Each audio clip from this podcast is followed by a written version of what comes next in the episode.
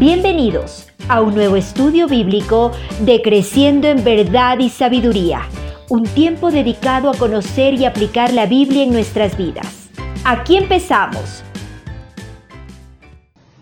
Hemos estado hablando del tema de la culpa y habíamos definido la culpa como el estado, la condición en la que caemos después de haber roto una ley o quebrantado la ley de Dios, o si es que quiere después de haber pecado. Y habíamos dicho también, y era importante tratar de entender, que la culpa y los sentimientos de, de, culpa o los sentimientos de culpabilidad no siempre van de la mano. Y era importantísimo y, y, clave poder entender estas dos cosas, y eso es lo que explicamos anteriormente. Ahora, vamos a tratar de ver cómo lidiar con la culpa uh, de una manera bíblica. Cómo lidiar con la culpa y los sentimientos de culpa, si es que quiere verlo así, también de una manera bíblica. Y para eso vamos a abrir nuestras Biblias en Lucas capítulo 7 y vamos a estar leyendo los versículos del 36 al 48. Y esta es una historia bastante conocida y esto es lo que dice el texto. Uno de los fariseos rogó a Jesús que comiese con él y habiendo entrado en la casa del fariseo, Jesús se sentó a la mesa. Entonces una mujer de la ciudad que era pecadora, al saber que Jesús estaba a la mesa en casa de, este fariseo, trajo un, un, frasco de alabastro con perfume y estando detrás de él a sus pies, llorando, comenzó a regar con sus lágrimas sus pies y los enjugaba con sus cabellos y besaba sus pies y los ungía con el perfume. Uh, solamente como nota de paso, el, jarro de alabastro era un, frasco de yeso blanco, fino obviamente, y tenía un cuello largo, y para derramar su contenido se, debía quebrar ¿no? la punta, eh, por decirlo así, el cuello, y es claro que ella sintió la necesidad de traer una ofrenda de acción de gracias a quien había sido un instrumento que cambió la vida de ella, o, como Jesús en este caso, alguien que era importante y ella sabía podía cambiar su vida, podía hacer algo diferente por ella. Entonces el versículo 39 sigue la historia y en el versículo 39 dice, cuando vio esto el fariseo que le había convidado, que le había convidado, más bien dicho, a Jesús, dijo para sí, este, si fuera profeta, conocería quién y qué clase de mujer es la que le toca, que es pecadora. Entonces respondiendo Jesús le dijo, Simón, una cosa te, te tengo que decir. Y él le dijo, di maestro, un acreedor tenía dos deudores, uno le debía 500 denarios y el otro 50. Ah, un denario equivalía más o menos al salario de un día. Versículo 42. Y no teniendo ellos con qué pagar, perdonó a ambos. Di pues, ¿cuál de ellos le amará más? Respondiendo Simón dijo, pienso que aquel a quien perdonó más. Y él le dijo, rectamente has juzgado.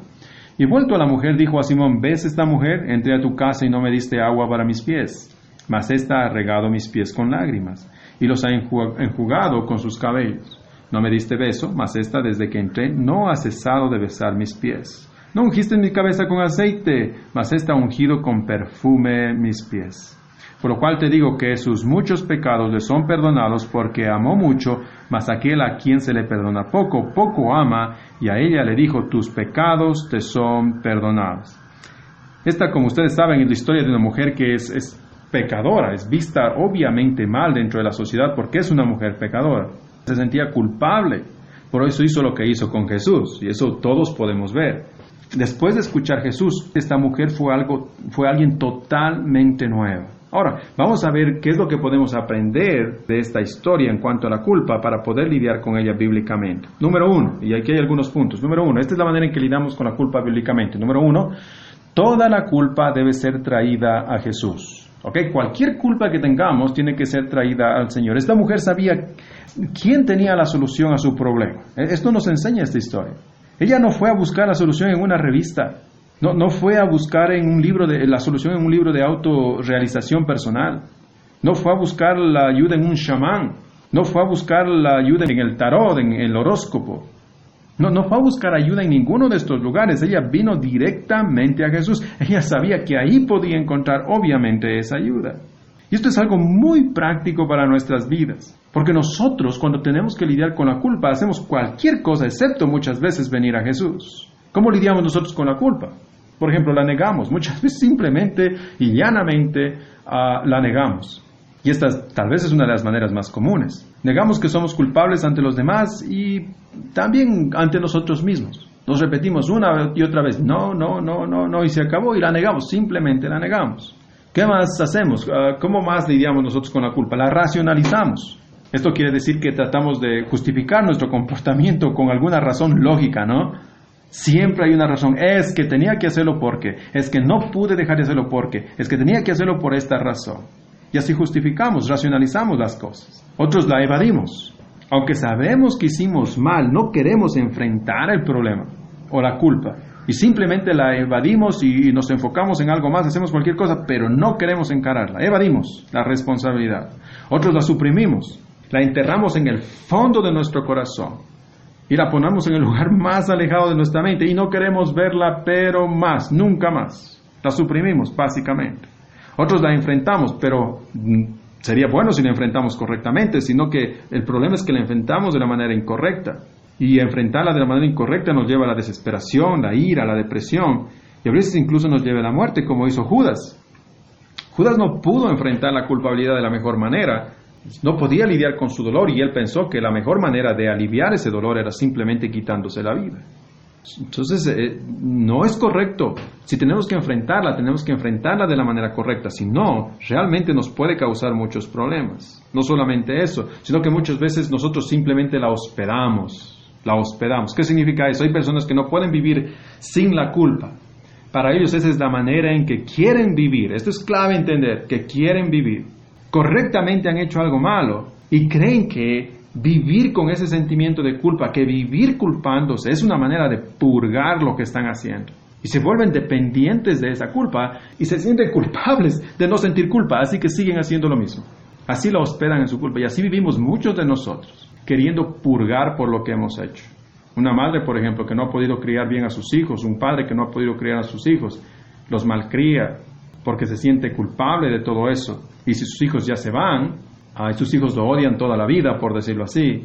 Él la mejor manera en que tiene o puede lidiar con eso muchas veces es simplemente sintiéndose culpable. Y así se siente bien, interesantemente, se siente bien, porque piensa que así está pagando o purgando por lo que le hizo a sus hijos. Y así lidiamos, no solamente racionalizamos, suprimimos, evadimos, la hospedamos, sino que también la llevamos al lugar equivocado, ¿no? A veces nos sentimos culpables y vamos a esa persona, a una persona que es totalmente incompetente para ayudar con el problema. Ah, si la llevamos a un psicólogo, como hablamos la vez pasada, ¿qué es lo que va a decir un psicólogo como Dyer? Él va a decir simplemente, ¿sabes qué? Tienes que volver a hacer exactamente lo mismo hasta que tu conciencia se cauterice y ya no sientes culpabilidad. Sería absurdo, totalmente absurdo. Yo tenía hace algunos años atrás una consejería con una señorita, una señorita menor de edad que se sentía culpable por hacer lo que estaba haciendo, que era tener relaciones sexuales y había sucedido algo parecido con lo que el consejo que daba el psicólogo Dyer eh, al ir a la psicóloga de la institución a donde ella asistía. Lo que la psicóloga le había dicho era simplemente que ella está bien, que no debe sentirse mal, porque eso es parte de su sexualidad, puede expresar su sexualidad, solamente que tiene que cuidarse utilizando preservativo y cosas por el estilo. Y luego había llamado a los padres a la reunión para decirles a ellos que ellos no deberían culparla a ella por hacer lo que hace y hacer lo que va a hacer, tener relaciones sexuales con su enamorado. Es absurdo, absurdo. Esto lleva la culpa a un lugar equivocado, no es correcto. Como vemos entonces, ah, hay muchas maneras en las que nosotros podemos enfrentar la culpabilidad, pero ninguna de ellas es la manera bíblica de hacerlo. Ninguna de estas. Esta mujer nos enseña de una manera humilde y directa, por su parte, que la única manera de enfrentar, o la manera correcta de enfrentar la culpabilidad es hacerse de esa culpabilidad, es deshacerse de esa culpabilidad trayéndola al Señor Jesús. Si la culpa es producto del pecado, que es así, noten, y esto es clave, si la culpa es el producto del pecado, por supuesto que lo es, entonces lo que tenemos que hacer es deshacernos del pecado. ¿Y cómo podemos hacernos, deshacernos del pecado sin venir a Jesús? Es, es absurdo proponer alguna cosa diferente. Como cristianos sabemos eso. La solución para el pecado es el Señor Jesús. Es la confesión de pecado, aceptar que el Señor Jesús realmente murió por esos pecados. Pero si no quiero ir a Jesús, obviamente hay mil otros lugares donde puedo ir a tratar de deshacerme de esa culpa por haber pecado en A, B, C, D o cualquier otra cosa, pero no va a pasar, no va a funcionar. Porque la culpa que es producto del pecado no puede deshacerse si es que no lidiamos con el pecado y al pecado se lo mata o con el pecado se lidia confesándolo. Y obviamente poniéndolo a los pies del Señor Jesús para que ese pecado sea perdonado. La culpa y el pecado están totalmente relacionados. Tenemos culpa porque hemos pecado, por supuesto, y esa es la definición que estábamos viendo. Y ese es el problema con la psicología de ahora y ese es el problema con mucha de la consejería hoy en día. Que tratamos de lidiar con la culpa, pero de maneras erróneas. No sabemos cómo lidiar con la culpa. ¿Por qué? Porque no se sabe cómo lidiar con el pecado. ¿Y por qué no se sabe cómo lidiar con el pecado? Porque simplemente ya no creemos en el pecado. Pero el cristianismo siempre ha venido pregonando lo mismo. Creemos en el pecado y creemos que la solución al pecado es el Señor Jesús. Por ende, la solución a la culpa es también el Señor Jesús. Es verdad entonces, ¿ok? Lo que vemos en esta historia. Y note, por favor, esta mujer, tal vez usted dice, hey, pero el texto no dice que la mujer confesó nada. Claro que no. No, no, no puedo poner en el texto lo que no está ahí. Pero lo que ella no dijo con palabras y confesó con palabras, nadie puede negar que lo hizo con sus acciones, por supuesto. Nadie puede negar que esta mujer estaba verdaderamente arrepentida. Ella tal vez no abrió la boca para decir, Señor Jesús, perdóname, pero sus acciones demostraron totalmente que eso es lo que ella quería. La eliminación de la culpa de ella entonces fue a los pies del Señor Jesús. La eliminación de la culpa requiere la eliminación del pecado. ¿Y cómo se elimina el pecado? Confesándolo, confesándolo. Y luego, obviamente, poniendo nuestra fe en el Señor Jesús, sabiendo que lo ha perdonado. El Salmo 32.5 es claro en esto. La Biblia en general es clara, pero el, 30, el Salmo 32.5 nos ilustra esto mejor. Dice, mi pecado te declaré y no encubrí mi iniquidad. dije, confesaré mis transgresiones a Jehová y tú perdonaste la maldad de mi pecado. Por lo tanto, lo que aprendemos primero aquí, cómo lidiar con el pecado bíblicamente, simplemente tenemos que traerlo al Señor Jesús. Tenemos que traerlo a Dios en confesión. Confesar. Esa es la solución a la culpa que es producida por este pecado que hemos cometido. Y otra vez a usted le puede parecer, bueno, pero esto es muy sencillo. Bueno, es sencillo, pero al mismo tiempo es complicado porque muchos de nosotros no queremos venir a confesar que hemos hecho mal, no reconocemos que hemos hecho mal. Queremos, como dije antes, o racionalizar, transferir la culpa, ocultarla, erradicarla, como quiera que sea, pero no queremos aceptarla. El comienzo para salir de este ciclo de culpa es venir a Dios y confesar que somos culpables para que Él perdone ese pecado. Número dos, toda la culpa es perdonada, aunque muchas veces, note este es el punto y por eso era importante hablar de esto antes, toda la culpa es perdonada, aunque muchas veces no sea sentida. Esto tiene que tener en mente usted. Toda la culpa es perdonada, aunque muchas veces no sea sentida.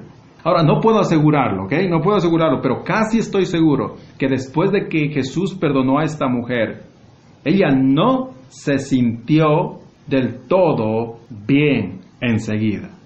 El texto no nos dice nada de esto, más bien el texto parece indicar que todo terminó de una manera seca, ¿no? Secamente. Pero aún si no fue así, es importante entender esto y, tiene que entender esta parte si quiere vivir en libertad en, su vida con respecto a la culpabilidad. Es importante entender lo que estoy diciendo aquí, este segundo punto, que el perdón, ¿ok?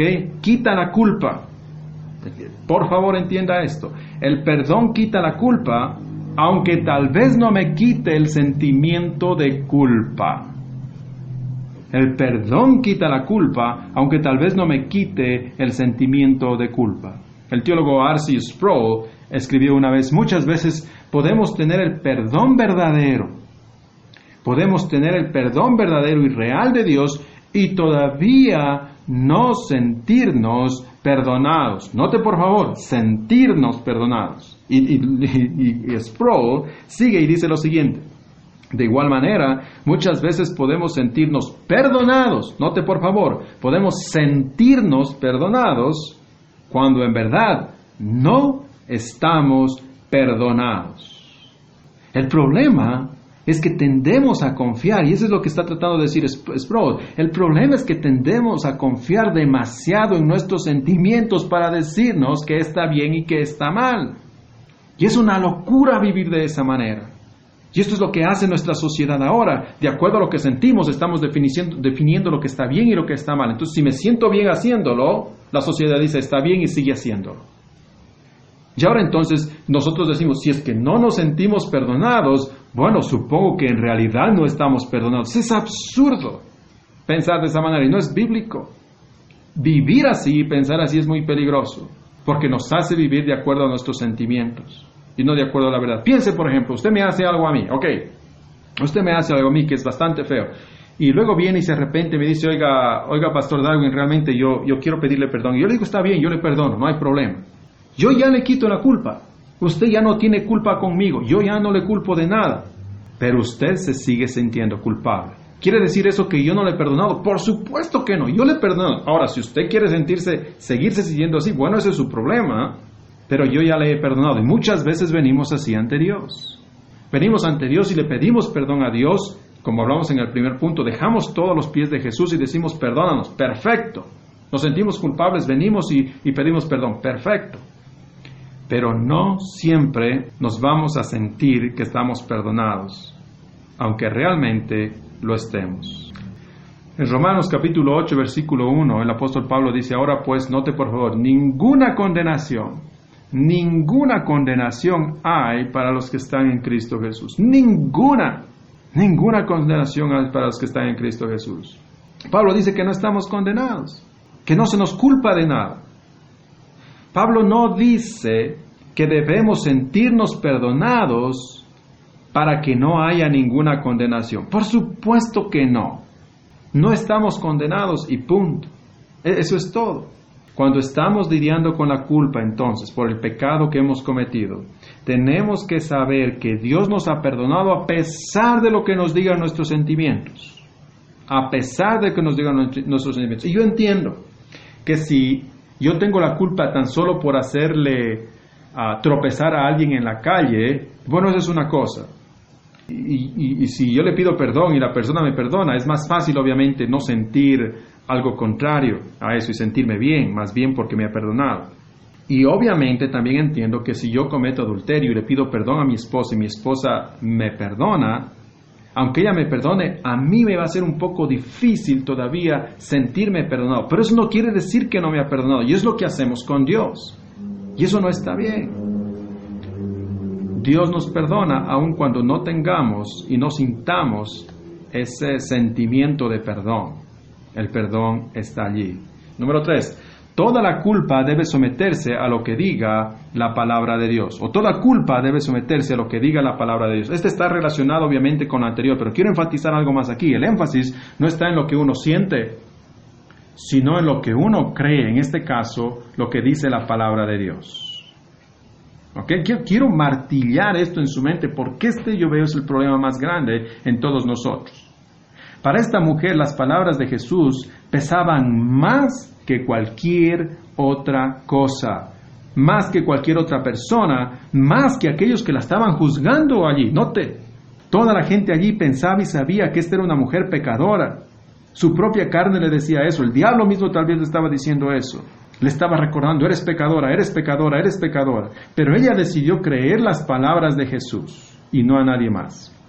Lo que Jesús dijo era suficiente y estaba sobre cualquier otra cosa.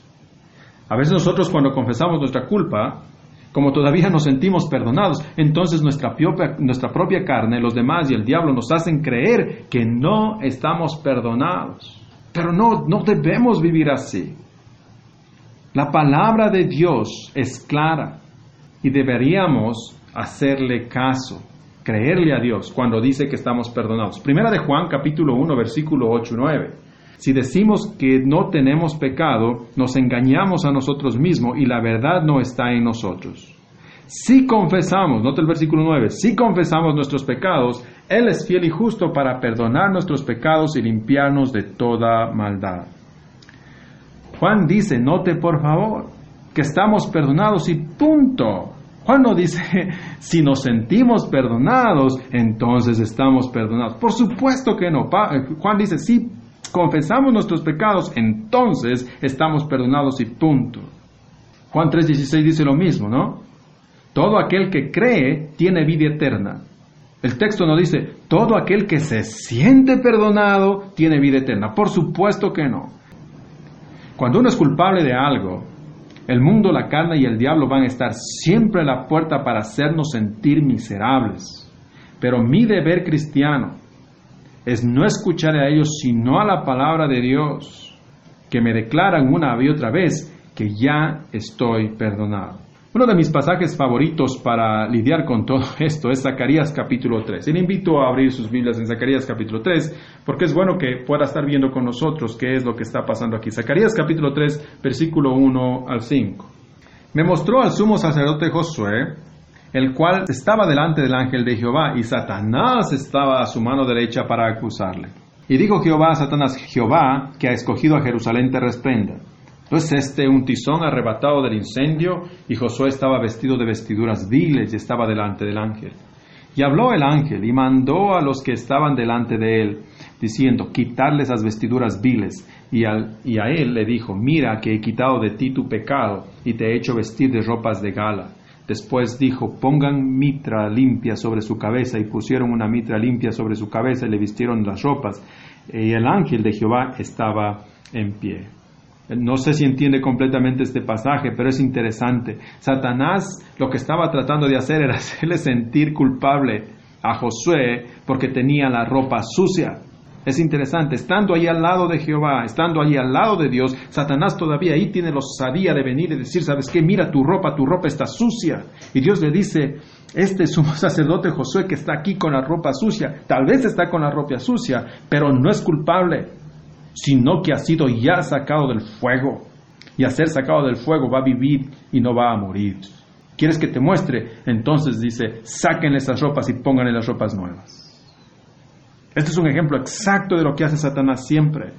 Cuando venimos ante Dios, pedimos perdón y Él nos quita la culpa. Satanás siempre quiere ponernos o volvernos a poner esos sentimientos de culpa y nuestra carne también está ahí una y otra vez queriéndonos poner otra vez esos sentimientos de culpa. Satanás lo que quiere es que aun cuando estamos ya sacados del fuego, por decirlo así, cuando estamos perdonados, quiere que sigamos viviendo con ese sentimiento de culpa, aunque ya no tenemos la culpa, aunque Dios, Dios ya no nos culpa por eso. Y número cuatro, finalmente, toda la culpa puede terminar en arrogancia. Tenga cuidado con esta. Esto es algo interesante, que la mujer escuchó lo que Jesús le dijo y eso fue suficiente para ella. Jesús le dijo, tus pecados te son perdonados y eso fue todo. Fue absolutamente todo. Ahora imagínese usted. Imagínese si esta mujer le hubiese dicho a Jesús, ¿qué? ¿Solo esto? Pero si todavía me siento culpable, he hecho todo esto toda mi vida y ahora tú simplemente me dices tus pecados son perdonados y se supone que yo, eso, eso es todo y se supone que tengo que sentirme así. Haz algo más por mí. Mándame a hacer esto, mándame a dar limosna, mándame a hacer una peregrinación, mándame a caminar de rodillas, mándame a subir la montaña más alta. ¿Solo esto? Y si es que no me mandas a hacer algo más, simplemente no te voy a creer. Imagínense, la mujer hubiese dicho esto. Eso suena ridículo, por supuesto. Pero esto, aunque suene ridículo, es lo que muchos de nosotros muchas veces hacemos ante Dios. Y esto es arrogancia, no humildad. A veces le pedimos perdón, y esto ya ha pasado a usted y me pasa a mí también. A veces le hemos pedido perdón, y como no nos sentimos perdonados, seguimos pidiéndole perdón una y otra vez por la misma cosa como si la palabra de Dios no fuera suficiente. Como no nos sentimos que Dios nos ha perdonado, comenzamos a dudar entonces del perdón de Dios muchas veces y por lo tanto dudamos de la palabra de Dios lo que nos ha dicho. Esa es una locura, es un círculo tan vicioso, tan feo, es una espiral simplemente que va bajando y bajando y bajando y no para. Y es así, muchas veces supongo que usted y yo nos hemos sentido así, ¿verdad? Le pedimos perdón a Dios, pero como no nos sentimos perdonados, entonces decimos, ah, creo que no me ha perdonado. Creo que lo que debo hacer es esto. Creo que lo que debo hacer es esto. Creo que lo que debo hacer es el otro. Creo que y comenzamos a tratar de purgar nosotros mismos por lo que hemos hecho y eso no está bien. Eso es una blasfemia al trabajo de Cristo.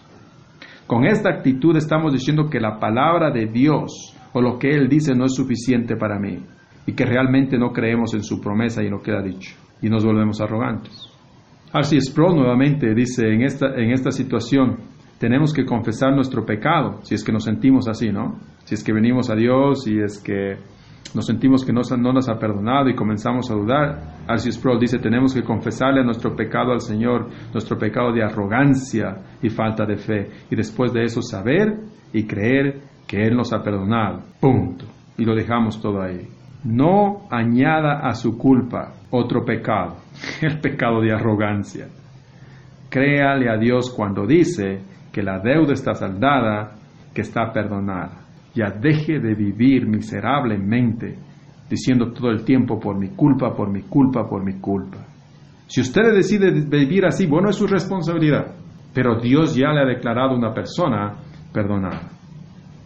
Supongo entonces que hay muchas cosas más que podemos hablar en cuanto a la culpa, pero estas son algunas cosas que debemos tener en cuenta cuando tendemos a tener esta culpa dentro de nosotros y cuando queremos lidiar con esta culpabilidad. Básicamente, como hablamos ya en, estas, o en estos episodios, que una cosa es ser culpable y otro tener el sentimiento de culpa. Y mantener estas dos claras es importantísimo. Y finalmente lo que hablamos hoy, los cuatro puntos con respecto, obviamente, a la culpabilidad es importante también y la manera en cómo debemos lidiar de una manera bíblica. Como resumen, simplemente podemos decir que hay una manera bíblica y una manera antibíblica de lidiar con la culpa. Lidiando con la culpa de una manera bíblica es más o menos así. Nuestra culpa es el resultado del pecado, sabemos eso, Segundo, la única manera de solucionar el problema es volviendo a Dios, por supuesto. Y la cura, obviamente, cuando volvemos a Dios es confesar nuestro pecado y aceptar finalmente el perdón de Dios, punto, y dejarlo ahí. ¿Cómo lidiar con la culpa de una manera antibíblica como el ah, mundo lidia muchas veces? Bueno, en el mundo nuestra culpa es manejada por los sentimientos y las mentiras. En el mundo no hay cómo solucionar el problema completamente y esto obviamente nos aleja de Dios. Y en el mundo no hay cura específica y más bien el problema se incrementa manifestándose en otras maneras, vergüenza, miedo, ira o más bien la ah, suprimimos, la racionalizamos o hacemos cualquier otra cosa. Pero siempre obviamente el punto de vista bíblico es mejor. Así que todos sabemos qué es lo que tenemos que hacer. Si de aquí en adelante queremos vivir con culpa, bueno, esa ya no será la culpa de Dios, esa será otra vez nuestra culpa y como bien dijimos al último, tal vez incluso un acto de arrogancia.